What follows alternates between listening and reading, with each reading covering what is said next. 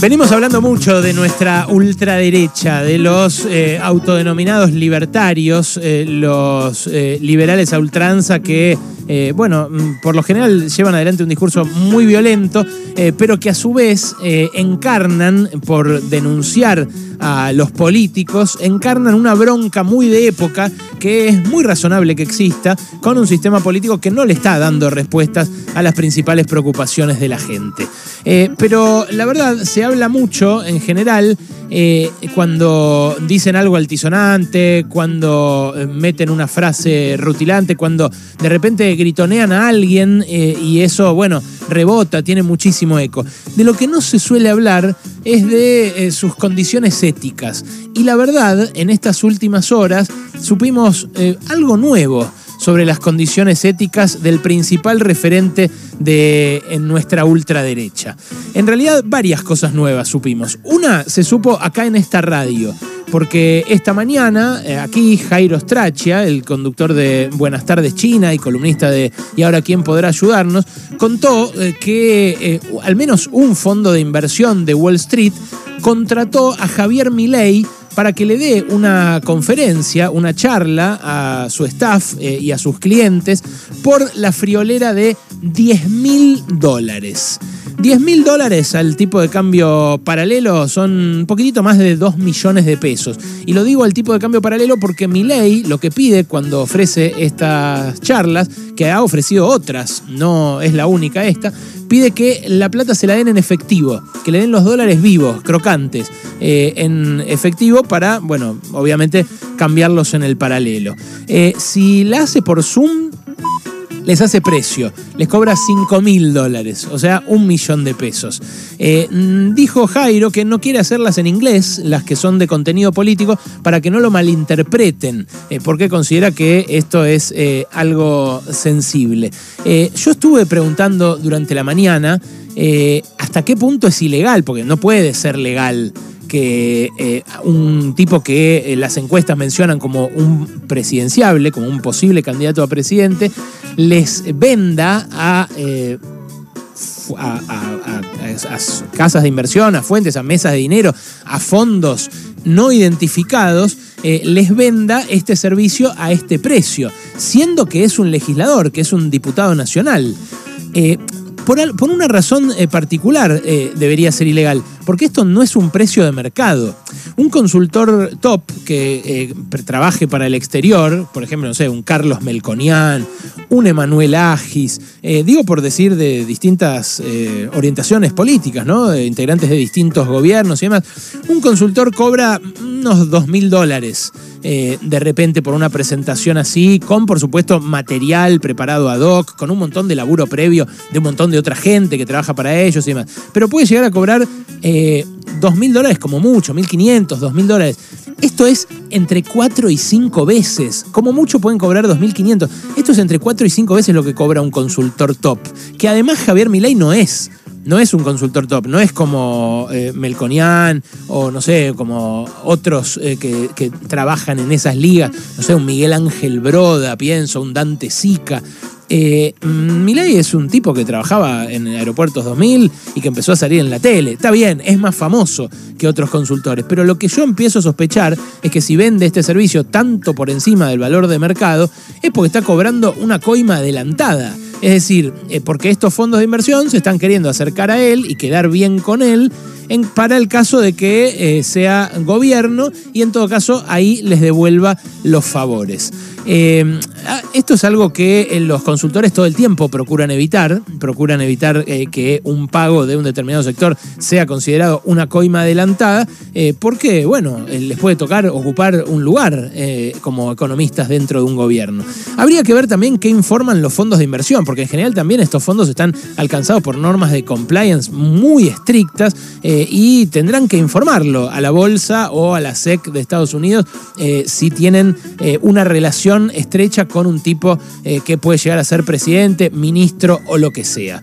Pero esto es una primera señal de alarma y surgió acá, en Radio con Vos, porque Jairo lo pudo verificar incluso con Milei, a quien le preguntó y le dijo, sí, sí, es la mía, yo trabajo, no tengo por qué darle explicaciones a nadie. Bueno, eh, yo creo que sí debería dar explicaciones. Eh, estuve consultando, la ley de ética pública no le impone esta obligación eh, a diputados y senadores, pero sí un fiscal podría investigarlo por dádivas en caso de compartir la hipótesis, que a mí me parece plausible, de que esto es una coima adelantada. Eso por un lado. Por otro, el viernes salió en la revista Noticias una investigación eh, que revela algo que en parte ya se sabía sobre Milei, pero que ahora aparece confirmado y verificado eh, de manera eh, textual. Lo que aparece verificado es que su libro Pandenomics, que es un libro que salió hace dos años y que estuvo entre los más vendidos en su momento cuando salió a principios de la pandemia, es choreado. Javier Milei se choreó, plagió al menos seis fragmentos textuales, párrafos largos, medias páginas, de distintos libros eh, que otros autores habían publicado antes. A mí esto me parece tan bajo, me parece tan trucho, eh, capaz porque soy, eh, nada, porque creo contenido, porque escribo notas, porque he escrito junto con Alejandro Rebocio libros, entonces me da mucha bronca que alguien se choree una parte de un libro ajeno.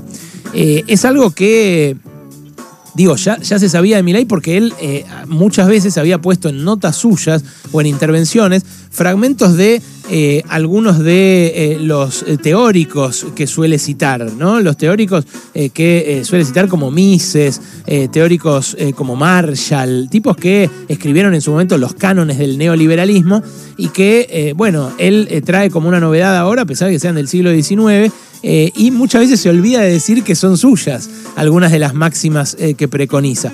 Pero bueno, eso ponele que hasta ahora el argumento suyo era eh, soy un divulgador, entonces los clásicos los puedo tomar como, como míos.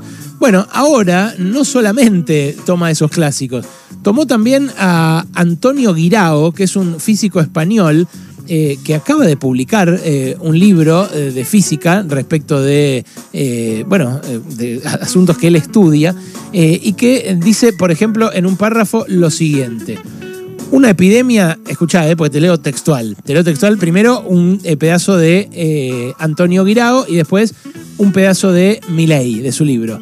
Dice Guirao, una epidemia es un fenómeno de avalancha que se autoamplifica pudiendo llegar a dimensiones exageradas. Hay muchos fenómenos similares, como la propagación de un incendio eh, por un bosque, eh, como también eh, otros que crecen de forma exponencial. Y Milei dice, una epidemia es un fenómeno de avalancha que se amplifica pudiendo llegar a dimensiones exageradas. El, el fenómeno similar puede ser un bosque que de manera exponencial se prenda fuego y se consuma todo. O sea, le cambió palabras, pero no le cambió ni siquiera el principio del párrafo. Es una cosa alucinante. Eh, después se plagió eh, también eh, un pedazo de un comunicado del Fondo Monetario. Eh, se plagió eh, un comunicado de prensa de la ONU, de la Organización de Naciones Unidas, eh, todo esto dentro del libro de Pandenomics, un libro en el cual además le chorea a otro mexicano, un científico mexicano llamado Salvador Urribarri, eh, bueno, a él le echó como seis párrafos enteros. Eh, está eh, mostrado ahí muy, muy bien en la última edición de noticias. No los voy a aburrir con los fragmentos, pero básicamente son párrafo por párrafo recortado, copiado y pegado en el libro que nos vendió como suyo Milei hace dos años. en tercer lugar, otra cosa que pasó con, con este referente que muchos chicos toman como un modelo, lamentablemente, es lo que dijo en la feria del libro. En la Feria del Libro, Javier Milei dio una charla en la que sí hubo gente, porque trae gente, Milei, moderada por Viviana Canosa. Y Viviana Canosa, eh, que ya se, mueve como una candidata también, prácticamente, como una candidata de ultraderecha, lo entrevistó eh, y lo acicateaba, lo estimulaba a decir eh, cada vez más barbaridades. En un momento, Milei se sintió tan a gusto que dijo esto, escucha. Si hay algo que les puedo asegurar es que mi gobierno no va a haber marxismo cultural. Sí, un aplauso, por favor. Por favor. Y una de, y una de las cosas... Mi Ministerio de la Mujer. Claro, y una de las cosas que, que termino complementando es, yo no voy a estar, o sea, yo por ser rubio, de ojos celestes, hombre, o sea, no voy a estar pidiendo perdón por tener pene. Bueno, lo que trascendió más que nada de la, de la eh, charla que dio en la Feria del Libro fue esto, que dijo, no voy a pedir perdón por tener pene. Eh, es algo que a un montón de machistas les, les gusta, les suena bien. Eh, y que capaz les suma votos incluso. Porque hay un montón de machistas que, que ven en el feminismo una amenaza a su estilo de vida y dicen, ya me tienen los huevos llenos, la feminista, el ministerio, la mujer, bla. Ahora, lo que a mí me inquieta, además de esa frase, es lo otro. Porque dice, yo eh, no voy a pedir perdón por ser rubio y de ojos celestes. Y esto agita un fantasma que acá en Argentina eh, prácticamente no existe y que muestra hasta qué punto está copiando los modales de la alt-right, la extrema derecha yankee y europea, que busca victimizarse diciendo esto, diciendo nos quieren perseguir a los que somos blancos y varones, a los que eh, históricamente se nos vio como poderosos y ahora nos quieren destruir. Bueno, con esa cantinela es que la ultraderecha sacó muchos votos en eh, Estados Unidos y en Europa. Eh, con la cantinela del gran reemplazo, de la cual nos va a venir a hablar Santi Juncal en un rato, porque justamente hubo un atentado supremacista, el tercero que hay en Estados Unidos, en donde eh, asesinaron a 10 personas. Un chabón, un nazi, asesinó a 10 personas con la teoría esta de que eh, los eh, rubios y de ojos celestes están siendo perseguidos y van a ser reemplazados. Bueno, Tucker Carlson, un montón de líderes fachos de Estados Unidos, todo el tiempo dicen esto, acá ya no se puede ser varón, blanco, protestante y heterosexual porque te persiguen. Es la cantinela victimizante de siempre de estos ultraderechistas. Y aunque acá en Argentina eh, uno piense que no hay racismo, sí que hay racismo, hay un montón de racismo. Eh, y hay un racismo que además se ejerce eh, contra una mayoría de gente que labura, que es vista como cabecita negra o como negritos por cierta élite.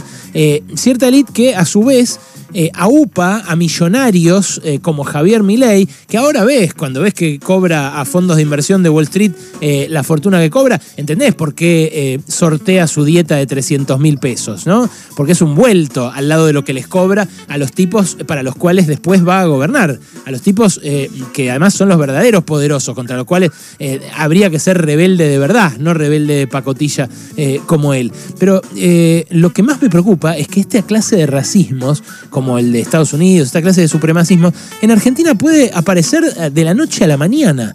Este mismo sábado, el mismo fin de semana que él estaba diciendo estas barbaridades en la Feria del Libro, un cartonero de 28 años fue asesinado de un escopetazo en la cara en Tucumán por un vecino de 70 y pico de años que lo estaba esperando en la puerta y que cuando pasó, porque dijo que lo había afanado, que le había afanado una moto, salió y le pegó un tiro en la cara y lo asesinó en el acto. Entonces, este tipo de crímenes, el de un eh, hombre blanco, no rubio, pero sí eh, blanco, eh, contra un cartonero, puede llegar a, repetirse a sangre fría, además, así, sin mediar palabra, eh, puede llegar a repetirse en la medida en la que este tipo de discursos violentos y de tanto odio sigan creciendo en la actualidad política argentina. Eh, repito, podemos creer que nos queda lejos el asesino de Buffalo, podemos creer que eh, este tipo de supremacismo algo típico de países desarrollados y que acá no ocurre, pero acá ocurren episodios como el del cartonero este asesinado, eh, ocurrió en su momento que había eh, loquitos que se bajaban de 4x4 que le prendían fuego a gente en situación de calle. ¿Se acuerdan ustedes que lo hacían, que le tiraban a las frazadas, que le tiraban nafta y después eh, prendían fuego también? y todo esto tiene que ver con discursos de odio que se propalan por los medios de comunicación y que, claro, calan muy hondo en gente ignorante, gente que busca un responsable por lo mal que están las cosas. Las cosas están mal, eso está clarísimo. Eh, pero nuestra ultraderecha, la que eh, procura aprovechar lo mal que están las cosas eh, para sacarle rédito, para sacar votos, es peligrosa y es muy trucha, además, como se vio ya, tanto en la incompatibilidad de las conferencias que da como en los libros que escribe. Es así nuestra ultraderecha, trucha y peligrosa. Trucha y muy, pero muy peligrosa. Pasaron cosas. Cosas. Hasta las 16 con Alejandro Berkovich.